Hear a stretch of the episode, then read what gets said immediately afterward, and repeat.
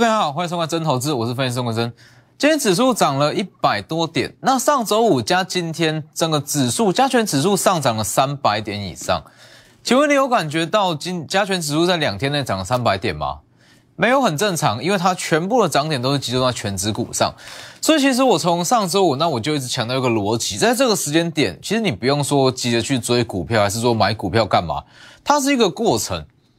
那这个过程其实也代表说，原本停泊在市场上非常大量的资金，它已经开始转进了台股。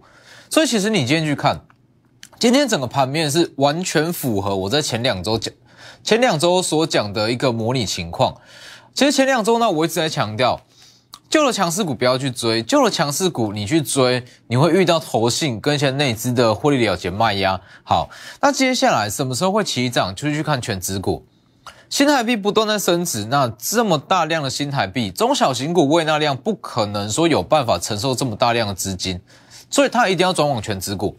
当你看到全指股在起涨，就代表说这一笔资金已经开始投入了台股。那你去看今天盘面，今天整体的盘面上，贵买指数跟加权指数是完完全全不同步。哦，贵买指数强势的中小型股几乎可以算是跌幅很重。那今天加权指数里面的一些大型全指股，其实涨幅都还不错。而且这样子的现象，你就会看出说，这个时间点市场资金已经开始在投入台股。等一下我会再以新台币来举例，你先了解说整个新台币的动向，那你会知道说这个时间点你到底要干嘛。其实我知道说，在这个时间点。一直到上周，上周五一直到本周一，其实很多人的心态都一样。我知道十一月行情不错，我知道接下来会有一波不错的行情，但是我不知道该去买什么样的股票。没错嘛，各位去回想一下哦，这几天的感受，市场氛围，那跟在九月中的市场氛围是完全不一样。九月份也许说好。你不敢去买，你有资金，但是不敢去买，因为你认为行情还会再往下跌。但这个时间点不一样，这个时间点是你想买，但是找不到标的，找不到主流，所以这是一个比较尴尬的时间点。那等一下我会说，到底说这个时间点你到底该怎么去挑选，或者说该去做什么样的动作？先加入我 Light，Light 跟 Telegram ID 都是 W 一七八 V 一七八，前面记得加小老鼠。那最重要的是。我预告台积电十月份的营收到底会怎么走？它有关于之后台股的走向，还有十月份预估营收创新高的个股，总共有十档，连电已经如期创新高，其余的九档很多还没有公布。那你加入我的 Light 去看，其实你会知道说，今天为什么日月光会跳空上涨，长隆、阳明、万海、惠阳为什么会往上涨，会这么的强势？你加入去看，你会知道。完整原因到底是为何？好，那我们先看一下指数。以指数来讲，其实你去看，在这两天，其实你单看指数当然是非常漂亮哦。单看指数说两根实体的红 K 很漂亮，没有错。好，但是我问你，请问你真的有觉得这两天的行情有值三百点吗？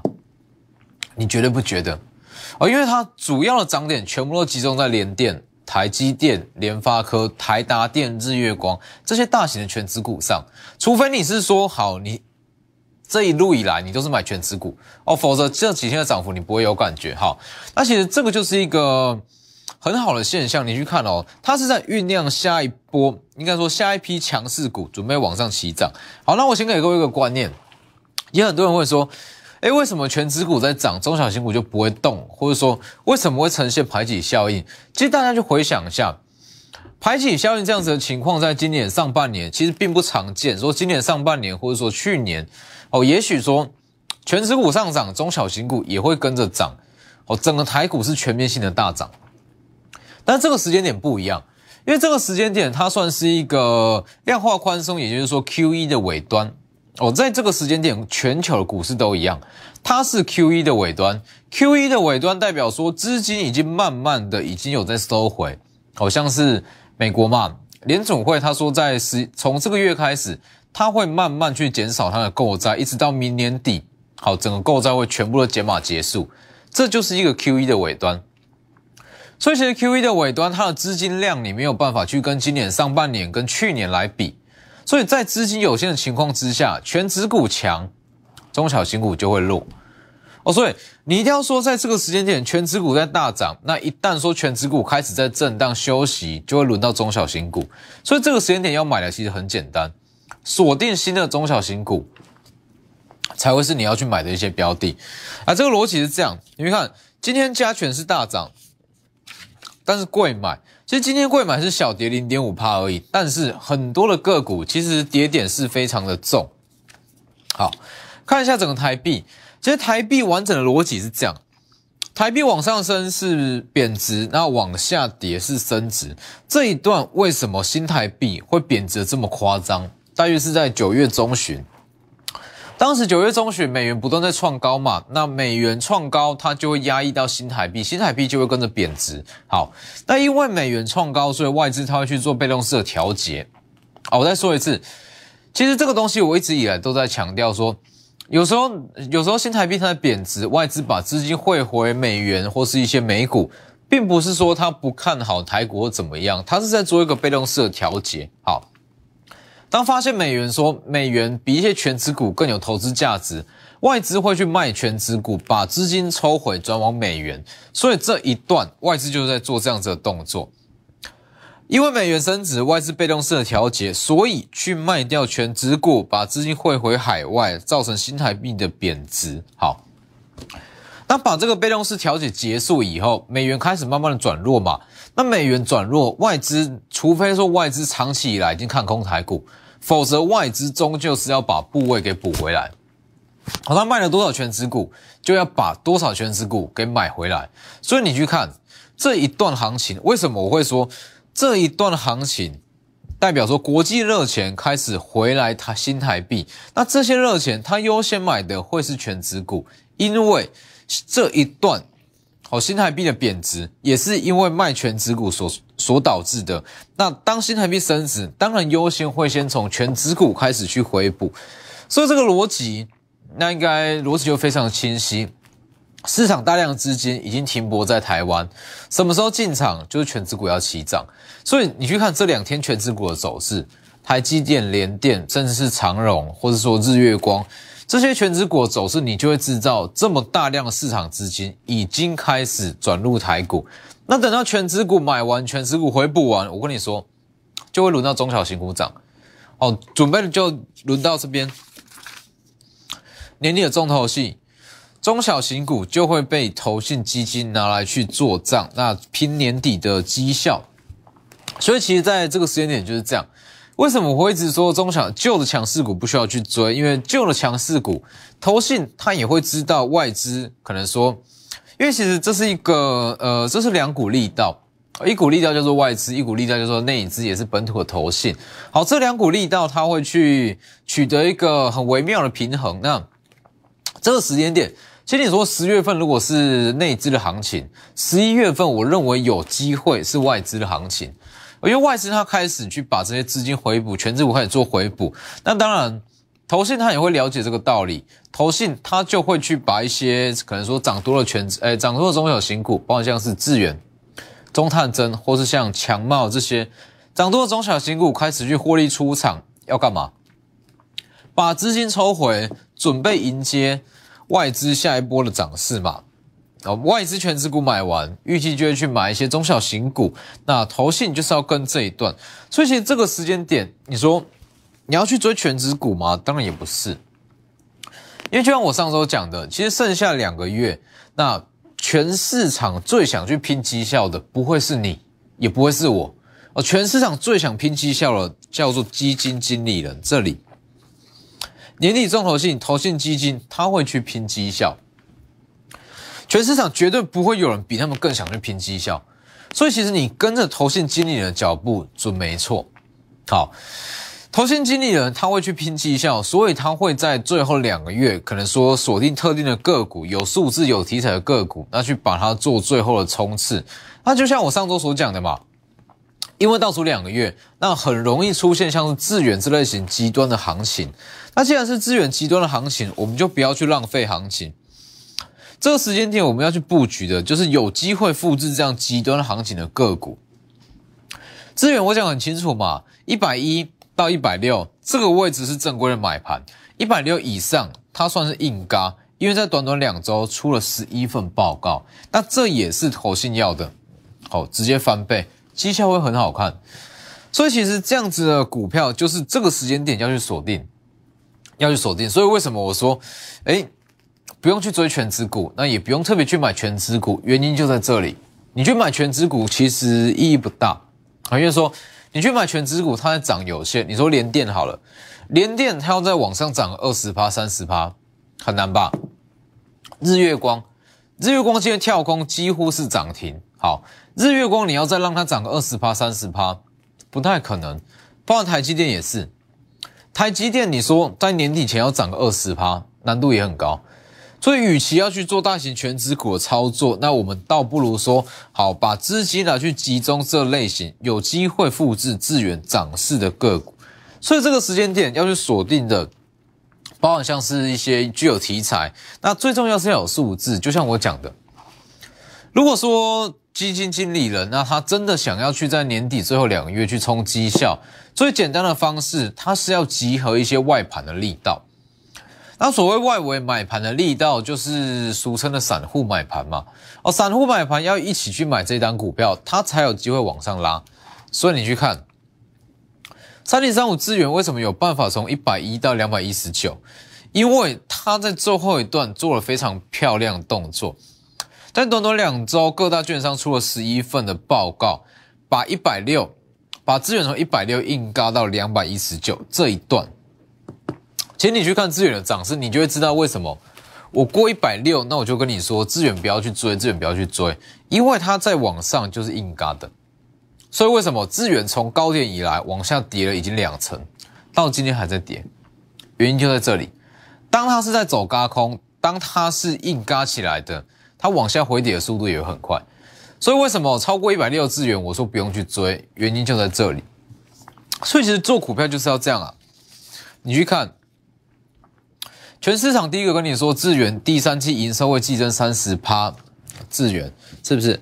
全市场第一个跟你预告智源，那也是全市场唯一跟你说，智源一百六以上不要去追，因为它的风险高，这才叫做做股票啊，而不是说。一档股票，那拼命买，拼命买，就像我所说的嘛。我们在买一档股票，我股票档数为什么都不多，总是都不多？因为我要去把它做好完整的规划。当我买进一档股票，那我要确定说它可能会涨到哪里，我一笔资金进去会拿多少出来，这才是我要的。就像是光照啊，这里光照今天是持续在上涨，其实今天整体的行情。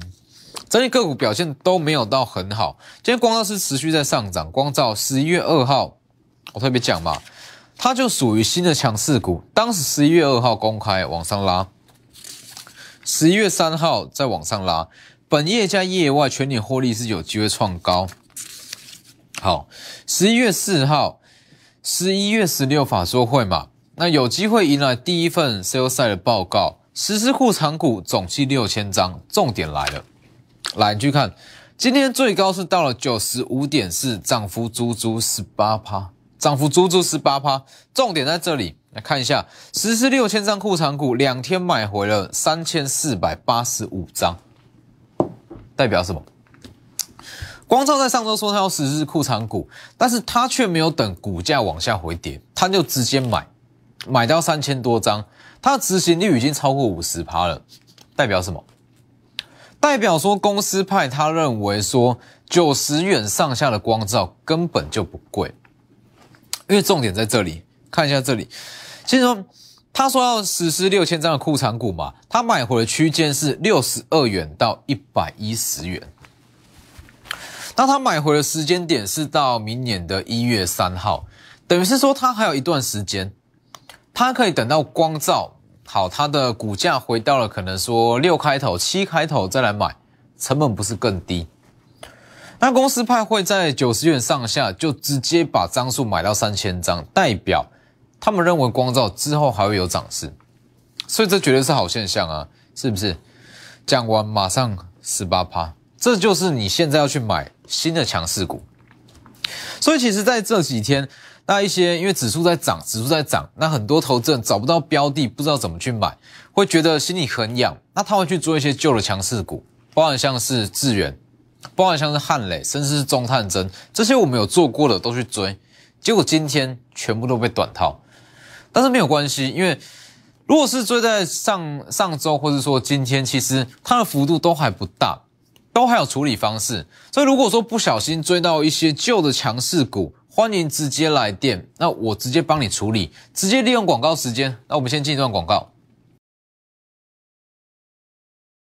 所以其实在这个时间点，那很多投资人都会非常的心急啦。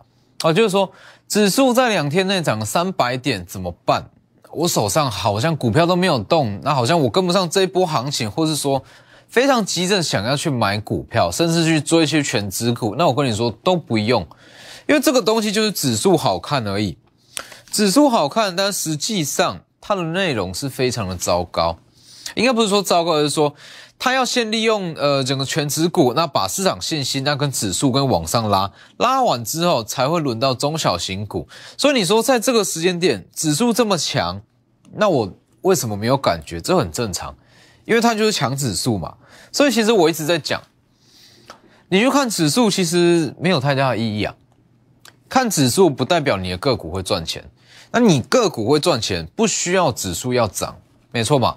除非你是买台积电、买联电、买红海，这你才需要去看指数。否则，其实一般情况，我会认为说，指数温和的往上攻，震荡走高，是对整个盘势最好的情况。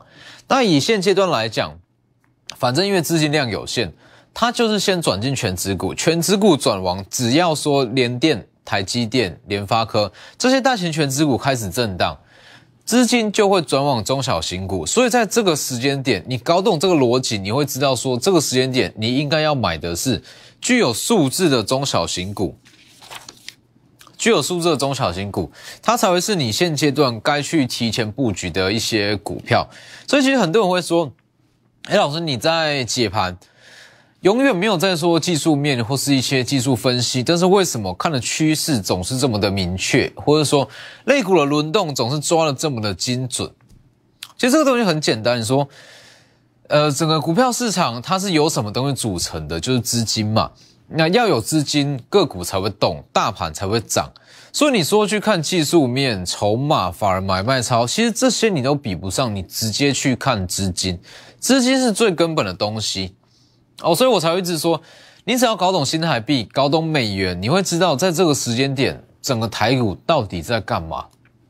所以你去看，就我刚刚讲的逻辑，好，整个资金。资金怎么转？资金怎么转移？资金怎么流动？那接下来资金会去哪里？你不管是用技术面，还是去用什么其他的指标，你绝对看不出来。这个东西你要看进去整个国际资金，你才会知道。哦，所以我才会一直说。其实，在做股票，或是说你再去看一些大盘啦，或者说国际股市，最重要的你还是要去看进去，看它的资金情况跟整个类的轮轮动的关系哦。所以这个时间点，包含像是在十月份比较强势的中探针六一七的中探针，那像三七零七的汉磊跟三三零五的森茂，其实这些。都是说短线价差，短线有机会走出一些价差或是在创高，但是是比较不容易再走出说三到三到四成的行情，所以其实这些就是可以去做短线，但是不建议去把它拿来当成主要操作的标的，因为这个时间点，其实就像我讲，这个时间点的重头戏是在于头先要去做账，应该说经理人要去拼绩效，好。经理人要去拼绩效，其实他会慢慢把部位建立起来。那有时候说全指股转弱，那中小新股转强，它有时候一天一天就完成。所以有时候说，如果你没有提前去买，你会变成说措手不及哦。当全指股在转弱，中小新股转强，那你变成说你到底要不要去追？我追了好像是追高，那不追它会一直涨，因为出现这样子的情况。所以在这个时间点，包含像是。啊，整个 IP 族群，IP 族群也是找一个比较不错的买点啊，因为整个 IP 族群其实今天还是普遍来讲还是比较疲弱。那 IP 族群就像我讲的，你整个 IP 股它在第四季它会休息，但是涨势绝对不会结束，因为它里面存在三大比价效应。第一大叫做利旺，利旺跟信华的比价效应，它会把整个 IP 的天花板一直往上拉，一直往上拉，不断创高。好，那第二大叫做世星跟爱普，所以你去看爱普在这个位置，为什么会说这是一个全新的买点？在二零二一年入手的最后机会，因为这个逻辑是这样：只要利旺跟信华不断去比价、不断去比价、去争夺整个台股的股后，那 I P 主卷天花板就会被拉高。好，接下来爱普跟世星会去做比价，那你去看哦，爱普其实这几天跌幅是比较重一点，跌了五百出头。好，但四星没有动，四星没有动，那爱普在跌，代表什么？代表说，其实它的比价空间就被撑在上面。好，那爱普一旦跌得越深，代表说起涨之后起涨的空间会越来越大。所以这个时间点，我们就去等一个爱普的买点。那其他的 IP 也是一样，等到它拉回一个比较不错的位置，那我们再去切入。那爱普来讲，还是要特别强调，因为它的股价有分割过。所以不管是技术面，还是说你去看它的 EPS 还是什么，其实都跟之前在这个位置分割之前的位置是有所不同哦。所以在这里新的买点，也许会跟大家想的比较不一样。那如果要去做爱普，就直接私信我 Lighter，Lighter 跟 Telegram。我直接带你去做操作，那一旦有比较好的买点，会第一时间带各位去进场。那如果像是以整个 IP 族群来讲的话，如果说像爱呃这个资源，以资源来讲，其实很多人会说，诶，它一直到今天从高点以来已经跌了大约是两成，那是不是可以去切入？其实资源它最大的问题就在于说，它太依赖所谓的成熟制程，也太依赖联电，所以。智源，你说目前的价位能不能去低接？那我认为说还早，我认为说还早，除非它要跌破一百六，或者说跌破一百五，否则在目前大约是一百七左右的智源，那我认为说短线上其实股价都还不算太便宜。我说整个 IP 族群，那因为它的个股有限，我们就去等一个切入点。那其余的就包含像是光照，其实光照就是很标准我们在做股票的方式。其中一档，你说为什么在十月份？那我们就是做中探针、做深茂啦、做智源、做爱普，或者说像是做其他的一些个股。但我们的档数永远都不多哦。其实这个东西是这样，你的资金有限，台股一千七百多张股票，我可以分析个一百档、两百档、三百档，但是最终资金只有一套。如果要把这一套资金运用的最妥善，把它效益发挥到最高。我们还是得挑一档最稳的去买，没错嘛？所以我选择就把资金集中。你看，二三三八的光照，十二月十一月二号往上拉，往上拉，一直到今天，其实一档一档十八趴，绝对抵过在那边追来追去，追好几档，凑起来还要强。那接下来这一档隐藏版的离岸风电，全年 EPS 年增五百趴，直接来电。那今天节目就到这边。立即拨打我们的专线零八零零六六八零八五。零八零零六六八零八五摩尔证券投顾钟坤真分析师。本公司经主管机关核准之营业执照字号一零九金管投顾新字第零三零号。新贵股票登录条件较上市贵股票宽松，且无每日涨跌幅限制。投资人应审慎评估是否适合投资。本公司与所推介分析之个别有价证券无不当之财务利益关系。本节目资料仅供参考，投资人应独立判断、审慎评估并自负投资风险。